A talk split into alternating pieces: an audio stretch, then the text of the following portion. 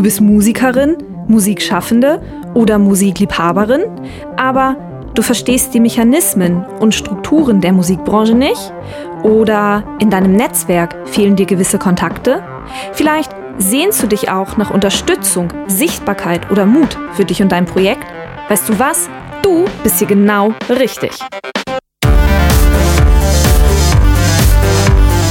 Hi und herzlich willkommen zum Podcast von Raketerei. Ich bin Imke Machura, ich wohne in Hamburg und mein Herz schlägt für Musik. Ich habe meine Leidenschaft zum Beruf gemacht. Nicht als Musikerin, nein, dafür fehlt mir das Talent. Ich promote, ich booke, ich manage ein Indie-Label. Ich bin Macherin. Ich bin eine von wenigen und ich frage mich schon lange warum. Deswegen habe ich mich auf die Suche gemacht und ich habe Antworten gefunden. In dieser Podcast-Serie porträtiere und interviewe ich Frauen, die die Musikbranche prägen und mitgestalten. Ich zeige, wo die Frauen, Ladies und Bitches der Musikbranche stecken. Und noch mehr. Ich beantworte euch durch diese Interviews zentrale Fragen zur Musikbranche, mache auf Vorbilder sowie Vielfalt aufmerksam, empowere und vernetze. Klingt gut, oder?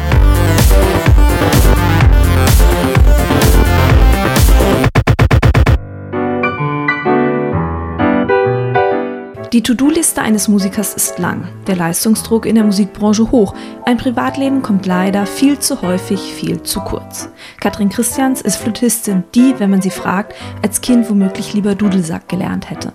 Sie verliebte sich dann aber in die Querflöte, sehr zur Freude ihrer Eltern.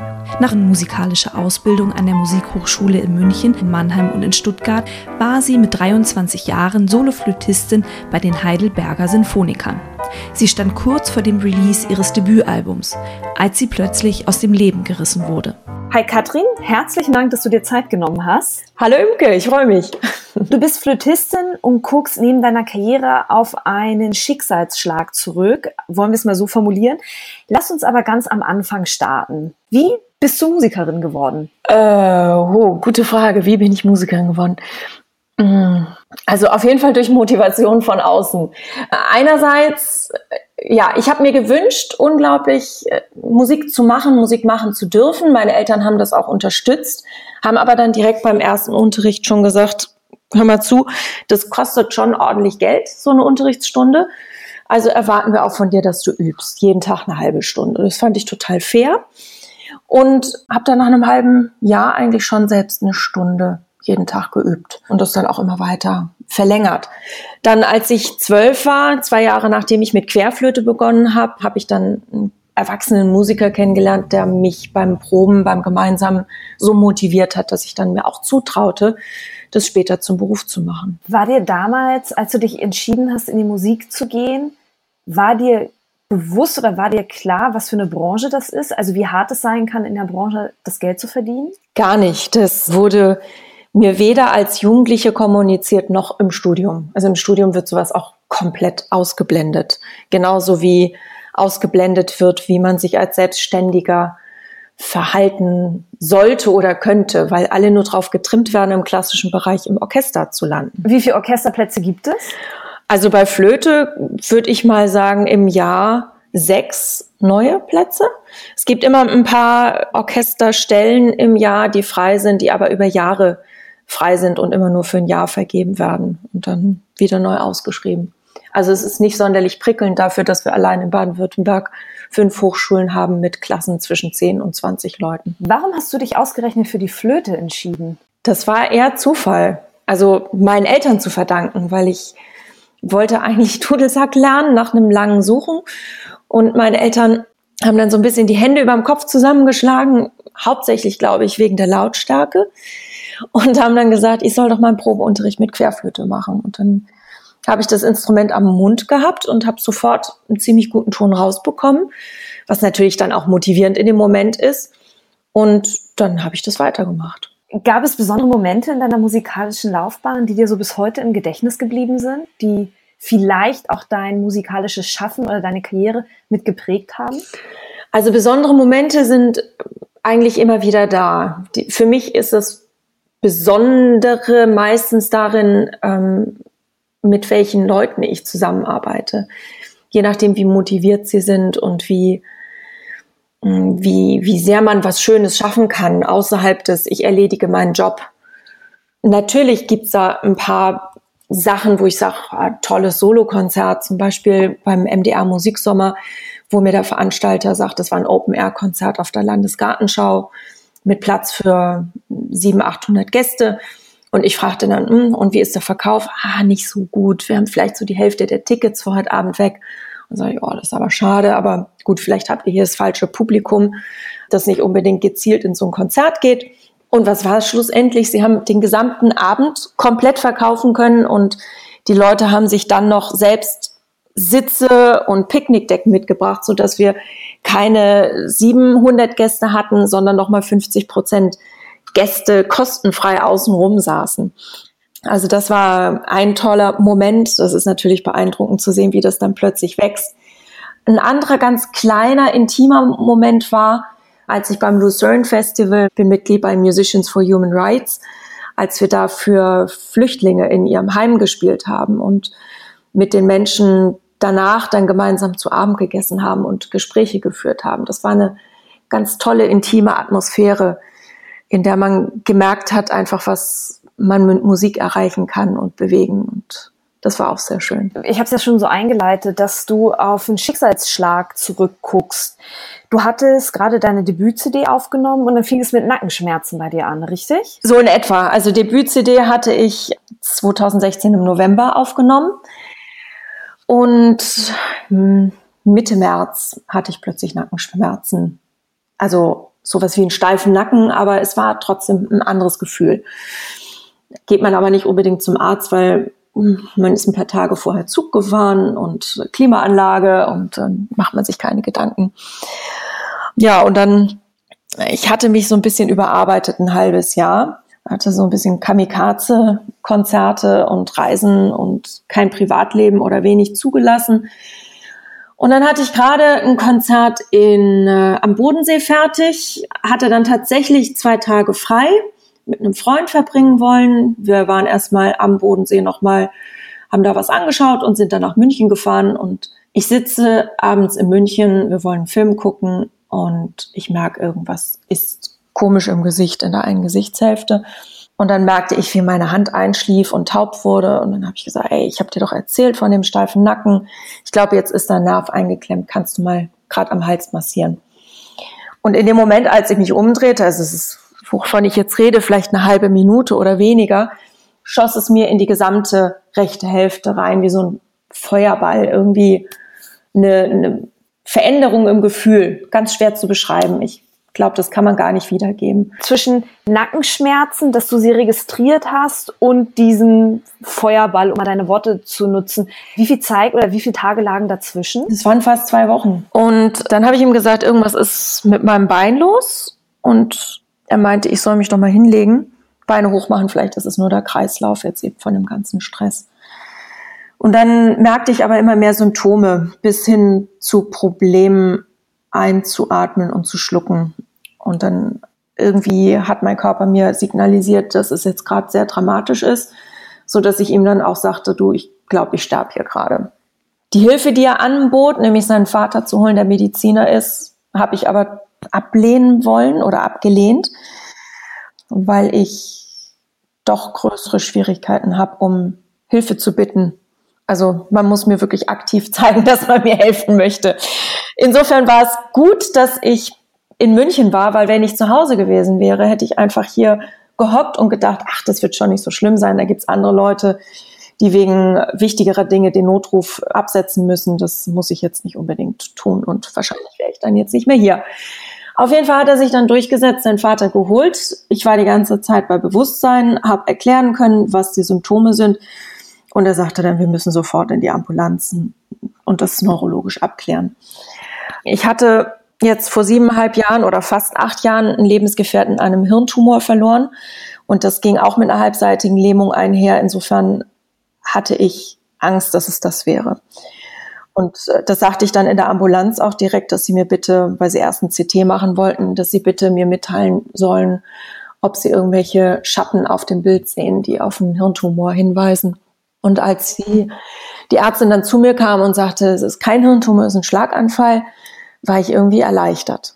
so komisch es klingt, dann ja, hatte ich eben den Schlaganfall. Beschreib nochmal, was war alles bei dir beeinträchtigt? Es fing damit an, dass ich äh, nach rechts immer gefallen oder tendiert habe. Also ich, ich lag nach der ersten Nacht im Bett, hing aber nach rechts und musste erstmal lernen, meinen Körper halbwegs mittig im Bett zu behalten. Dann habe ich mit Einsetzen des Schlaganfalls ein Auge schielend gehabt, also komplett in die Mitte zur Nasenwurzel gestellt, so dass die, die Doppelbilder, die ich hatte, bis zu zwei Meter entfernt voneinander waren. Die Augen haben gezittert, sehr schnell, sehr hektisch. Das hat dann so zu einer Art, ja, wie ein Blick durch Milchglas geführt. Ich konnte nicht schlucken, ich war inkontinent, ich hatte Probleme, ein Kilo Hanteln hochzuheben. Mit denen wollte ich schon in der ersten Woche nach dem Schlaganfall beginnen. Aber das war schon zu viel Gewicht für mich. Mein Stimmband, eines ist gelähmt, deshalb habe ich auch so eine kratzige Stimme. Atmung war sehr, sehr schwer möglich. Das war sehr flach, weil eben die Muskulatur auf einer Seite neu angesteuert werden musste. Laufen musste ich neu lernen. Ich habe eine Körperhälfte, auf der ich kein Temperatur- und Schmerzempfinden habe. Das ist die, also die eine Seite ist gelähmt, die andere ist eben ohne das Empfinden. Dann habe ich pelzige Finger und Hände nach wie vor auf der rechten Seite. Ich habe tatsächlich fast jeden Tag Kopfschmerzen nach wie vor, Nackenschmerzen auch fast immer, verstärkt auch nochmal, wenn ich Stress habe oder zu wenig Schlaf bekomme. Ja, das ist so im groben. Als du die Diagnose Schlaganfall bekommen hast, wie ging es weiter mit dir in ärztlicher Betreuung? Was haben die Ärzte mit dir gemacht? Durch was bist du durchgegangen? Du, du bist in der Stroke Unit, also in der wirklich sehr engmaschig überwachten äh, Intensivstation, wo du alle Stunde wenn es alles gut läuft, alle zwei Stunden geweckt wirst. Da werden dann mit dir einerseits Tests durchgeführt, um zu gucken, ob möglicherweise die Symptome jetzt deutlich weniger geworden sind oder stärker. Also du, du musst einerseits deinen Finger auf die Nasenspitze führen, du musst aber auch mit dem Hacken deines Fußes vom Knie runter zum Fuß am Schienbein entlang fahren. Mit beiden Seiten. Da musst du auch die Hände drücken der Ärzte, damit sie sehen können, ob du da eine Ungleichheit hast. Zusätzlich wird eben bei dir auch noch Blutdruck und Puls gemessen alle Stunde ja, du bist insgesamt an die ganzen Gerätschaften angeschlossen, wo du die ganze Zeit auf dem Monitor auch drauf bist. Und dann beginnen sie relativ früh, wenn du fit genug bist, natürlich. Also es gibt auch Leute, die, die können gar nichts. Nach Möglichkeit irgendwie am zweiten Tag, wenn du so ein bisschen beisammen wieder bist und auch wach, weil das wirklich sehr, sehr anstrengend und sehr stressig ist, schicken sie dann Physio- und Ergotherapeuten zu dir. Also die haben wenig Zeit, aber sie waren jeden Tag so zwischen 30 und 60 Minuten da, um mich mal nach drei Tagen hinzustellen und nach vier Tagen an Rollator zu bringen, um kleine Bewegungen einfach mal zu erlernen, um den Körper mal langsam wieder dran zu führen an das, was äh, Normalität war. Und dann äh, bin ich nach zweieinhalb Wochen Klinikaufenthalt, habe ich einen Reha-Platz dann bekommen. Und da ging es dann dreieinhalb Monate mit richtigem, ja, eigentlich Sportprogramm zur Sache, aber auch wirst teilweise auch psychologisch betreut, weil viele depressiv werden durch so einen ja, Einschlag in dein Leben. Du machst auch Handarbeit, gerade weil die Feinmotorik ja häufig auch gestört ist. Also von Origami-Falten bis zu Arbeiten mit Ton. Physiotherapie ganz am Anfang, wenn du wenig dich bewegen kannst, hast du fünfmal die Woche Physiotherapie, 30 oder 45 Minuten Ergotherapie, in der du so ein bisschen Balance lernst. Schwimmen wird geguckt, ob du das kannst oder ob du es neu lernen musst oder ob du da einfach nur vielleicht durchs Wasser bewegt wirst. Ganz viele verschiedene Dinge. Was hat das für deine Musik bedeutet oder für deine Karriere zu dem damaligen Zeitpunkt? Es war schon natürlich erschreckend und gleichzeitig auch die Überlegung, was werde ich wieder erreichen können? Werde ich anknüpfen können oder mache ich vielleicht was ganz anderes? Deshalb habe ich mir auch nach der ersten Nacht direkt die Frage gestellt, was ist beschädigt?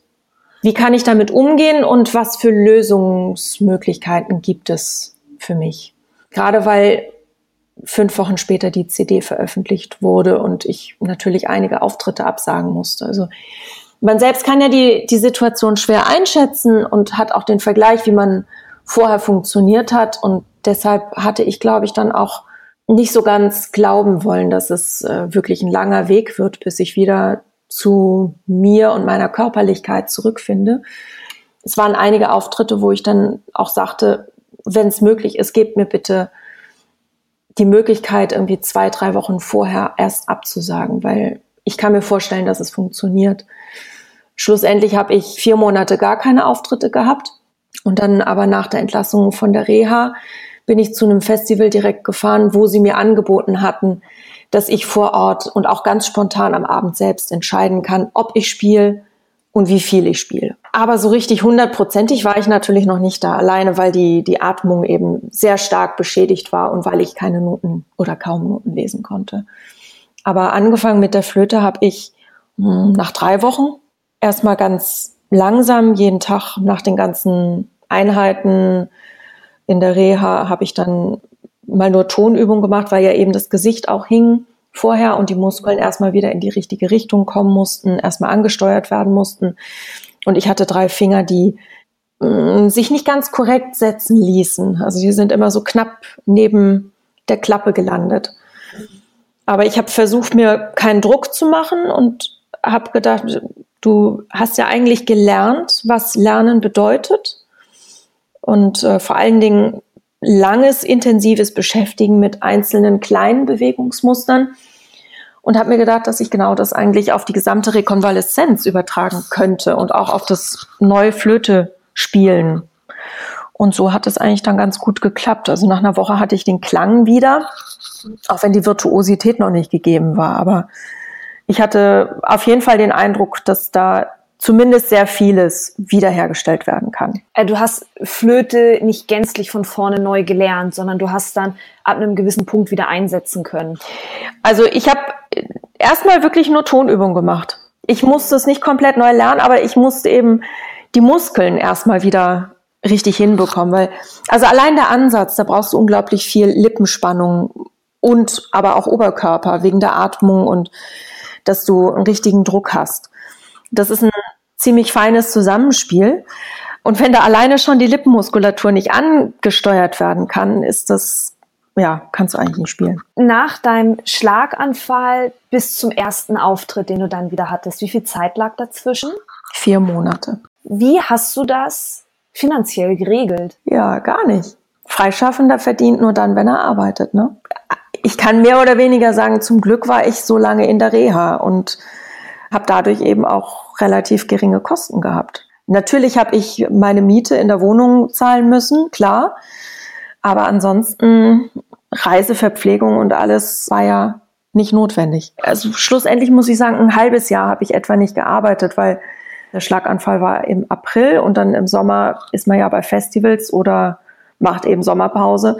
Sprich, erst danach konnte ich dann auch wieder mit Schülern loslegen und zumindest da dann ein kleines monatliches Einkommen generieren, weil Auftritte wusste ich, das kann ich einfach noch nicht so richtig machen. Und ich konnte ja auch von Anfang an nicht sagen, wann ich äh, komplett zu 100 Prozent einsteigen kann. Also habe ich erst eigentlich so ab Oktober wieder Auftritte zugesagt und musste ja dann auch erstmal die Veranstalter davon überzeugen, dass es kein Problem ist. Also ich hatte das Glück, dass eine ehemalige Schülerin von mir Neurologin ist und auch genau an dieser Reha-Klinik früher tätig war.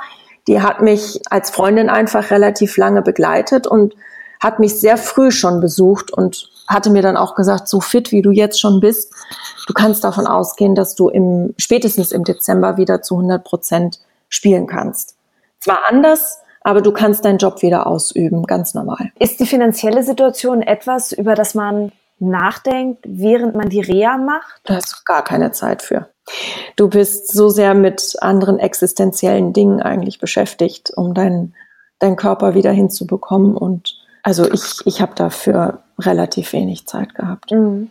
Aus heutiger Sicht, was denkst du, wie es so weit kommen konnte? Ich glaube, es ist ein Zusammenspiel unterschiedlicher Dinge bei mir. Es ist, weiß keiner, warum ich diesen Schlaganfall hatte. Man weiß aber verschiedene Auslöser für einen Schlaganfall. Das kann Rauchen sein, übermäßiger Alkoholkonsum, kein Sport, schlechte Ernährung, aber auch Stress. Ich hatte ja vorhin schon gesagt, der Lebensgefährte, den ich verloren habe, ich habe auf jeden Fall danach in gewisser Weise eine Relation, eine Relation zum Leben verloren, weil die Zeit so kostbar und so endlich war. Das heißt aber nicht unbedingt, dass ich mir kostbare Zeit gegönnt hatte für mich, sondern dass ich sie effektiv nutzen wollte. Und das letzte halbe Jahr vor dem Schlaganfall mit der, mit der CD-Vorbereitung war eben dann auch so, dass ich mir keinen Schlaf gegönnt habe, weil ich dachte, ich muss noch mehr arbeiten, so dass ich schlussendlich nur so etwa vier Stunden Schlaf in der Nacht hatte. Bin aber jemand, der acht Stunden braucht eigentlich oder sieben, um fit zu sein. Und das über ein halbes Jahr. Also ich habe inzwischen da schon ein paar Sachen gelesen und gehört und auch in Gesprächen mitbekommen, dass Schlafentzug wohl auch sehr, sehr schädlich für den Körper sein kann. Also dauerhafter. Wenn es jetzt nur ein paar Wochen ist, ist es kein Problem.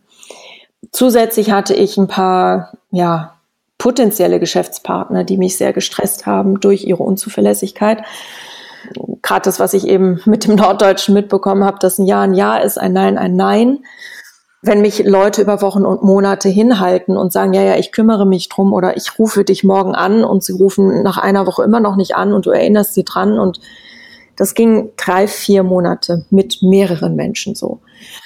Das war ein zusätzlicher Stressfaktor. Vermutlich, davon gehe ich aus, sind einfach die Arterien bei mir porös geworden und haben dann eben so einen Schlaganfall zugelassen. Also es, es ist äh, schlussendlich dadurch zustande gekommen, dass eine Arterie bei mir gerissen ist, was eigentlich nur durch einen äußeren Schlag, durch ein Trauma, durch einen Unfall zustande kommen kann. Aber ich erinnere mich nicht an einen und es war auch kein Unfall, kein Autounfall oder irgendwas. Deshalb äh, kann es eigentlich nur das sein. Was hat sich seit dem Schlaganfall in deinem Leben verändert? Ich bin sehr viel konsequenter in der Auswahl hm, der Menschen geworden. Also die, die ich nah an mich ranlasse, die, mit denen ich arbeite. Ich mache schneller dicht, wenn ich merke, dass jemand mich ausnutzen möchte oder nicht ehrlich es mit mir meint. Das sind so die, die negativeren Dinge. Die positiven, ich war ja in der Reha nicht in der Stadt, sondern in der Natur im Grün und habe dank meiner lieben Physiotherapeutin da oben, die mich ganz gut im Griff hatte, von der habe ich einmal die Ohren lang gezogen gekriegt, als ich bei ihr war und sagte, boah, ich kann nicht mehr irgendwas machen. Ich bin heute völlig fertig und KO. Ich möchte auch nicht, also wir waren im Fitnessstudio, ich möchte nicht aufs Kardiogerät, ich habe Angst, dass ich runterfall.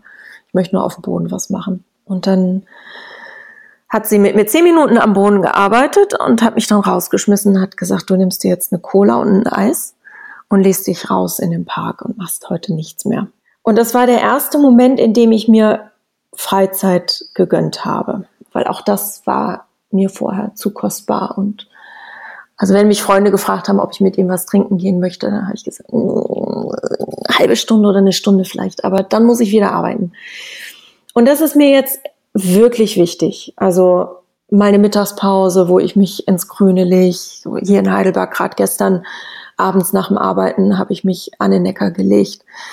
Mal das Fahrrad nehmen. Seit einem Monat fahre ich wieder Fahrrad. Seit einem Monat bin ich auch mit dem Auto wieder mobil. Also ich freue mich, dass ich jetzt auch mal das Auto nehmen kann, um irgendwo außerhalb von Heidelberg mal meine Zeit zu verbringen. Auch mal in Urlaub wirklich Urlaub sein lassen und nicht jeden Tag dann zu üben sondern wirklich abzuschalten. Das habe ich auf jeden Fall gelernt. Bist du mittlerweile wieder da, wo du vorm Schlaganfall warst, was Flöte spielen angeht, was deine Karriere angeht? Was die Karriere angeht, sicherlich nicht. Denn ich merke immer wieder, also es gibt Leute, die, die finden das total spannend und bewundernswert, dass ich so weit wieder gekommen bin. Und es gibt andere, die, die skeptisch sind, ob sie es wirklich drauf hat. Von der Flöte, vom Feinmotorischen in jedem Fall bin ich wieder beim vorherigen Stand. Das Einzige, was mir eigentlich noch Probleme bereitet, sind die Augen. Die sind aber auch fast wieder normal. Das ist so ein Mikrozittern, weshalb ich dann und ganz, ganz leichte Doppelbilder genau, wo die Noten sind. Also sehr, sehr eng, so dass es dann eher verschwommen ist, weil ja Noten klein sind. weshalb ich dann auch mit Augenklappe spiele. Und die Atmung. Also Leute, die mich nicht von vorher kennen, die merken eigentlich nichts. Die merken auch nichts, wenn ich draußen rumlaufe. Aber ich merke es eben. Also der Lungenarzt, ich habe eine Lungentestung gemacht vor einem guten Monat, der meinte, ich wäre bei 85 Prozent Lungenleistung. Ein normaler Mensch hat irgendwo zwischen 80 und 110 Prozent. Also bin ich völlig im Normalbereich, aber als Bläser ist es dann doch ein bisschen wenig. Ich schätze mal, dass ich jetzt bei 90 Prozent bin. Also ich habe schon wieder eine Steigerung gemerkt. Aber er vermutet und ich auch, dass ich vorher wohl bei 110 war. Also ich, ich brauche so eine Millisekunde zu lang noch zum Einatmen. Das heißt, ich muss den Ton vorher ein bisschen abkürzen. Das kann ich aber gut verstecken. Und ich kann nicht ganz so lange Phrasen spielen wie vorher, aber auch das kann ich verstecken. Und ich muss, das ist noch das andere Stücke, also ich war immer schon sehr gut vorbereitet mit dem, was ich aufführe. Das muss ich jetzt aber noch ein bisschen intensiver betreiben, einfach wegen der Augen, dass ich da dann nicht plötzlich in Stress gerate, weil ich Angst habe, dass ich es nicht richtig lesen kann. Mhm. Bist du eigentlich jetzt gefährdet und quasi ein Schlaganfall Patient im Sinne von, dass dir das immer und immer wieder jetzt passieren kann? Ähm, schwierige Frage. Also man sagt ja, das Risiko ist im ersten Jahr sehr erhöht. Und man sagt auch, dass wer einmal einen Schlaganfall hatte, auf jeden Fall ein höheres Risiko hat. Aber es gibt genügend Ärzte, die sagen, nee, nee, da war jetzt ein Schlaganfall und der Schlaganfall bei Ihnen war auch außer der Norm. Also brauchen Sie sich keine Sorgen zu machen. Außerdem nehme ich jeden Tag Blutverdünner zu mir. Insofern, selbst wenn sich ein Thrombus lösen sollte, so wie es ja jetzt war und ins Hirn wandert, beziehungsweise ein Thrombus bilden kann sich, glaube ich, schwierig mit einem Blutverdünner oder er wird eben schnell aufgelöst. Also die Gefahr ist extrem gering. Und das eine Jahr habe ich ja auch jetzt überstanden. Also ich sag einfach mal nein. Und auch wirklich die betreuenden Ärzte, die sagen alle nee. Und also ich bin jetzt auch häufig genug, wenn ich dann doch mal irgendwie Sorge hatte, dass da irgendwelche Symptome überhand genommen haben. Ich mache dann immer so ein paar Primärtests. Und wenn ich dann doch zu viel Angst habe, dann, dann gehe ich eben in die Ambulanz und werde auch schnell drangenommen. Aber das ist eigentlich immer dann wirklich nur eine Stress, Reaktion vom Körper gewesen, dass irgendwie der Nacken zu steif war. Aber das habe ich ja jetzt gelernt, dass, dass es eben daher kommt. Oder ja, dass die Augen, das war auch irgendwie im, im September, also hm, warte mal, April, Mai, Juni, Juli. Sechs Monate nach dem Schlaganfall hatte ich mal einen Tag, da waren die Augen plötzlich wieder ganz, ganz schlecht. Aber das war auch einfach, ich bin den ganzen Tag rumgelaufen, habe zu wenig getrunken. Also der Körper ist einfach anfälliger dafür, wenn er zu wenig Treibstoff kriegt, also zu wenig Flüssigkeit oder ich das Essen vergesse, dann merke ich das sofort, dass der Körper schwach wird und das hat einfach dann bei mir einen größeren Auswirkungshebel als bei einem Normalsterblichen. Gibt es noch irgendetwas, das du hinzufügen möchtest, Katrin? Freut euch des Lebens. das Leben ist schön und es ist äh, es lohnt sich nicht, irgendwie Frust zu schieben und traurig zu sein und den ganzen Tag nur rumzumeckern. Das war Katrin Christians. Herzlichen Dank, dass du dir Zeit genommen hast. Ich danke dir, Imke, es hat Spaß gebracht.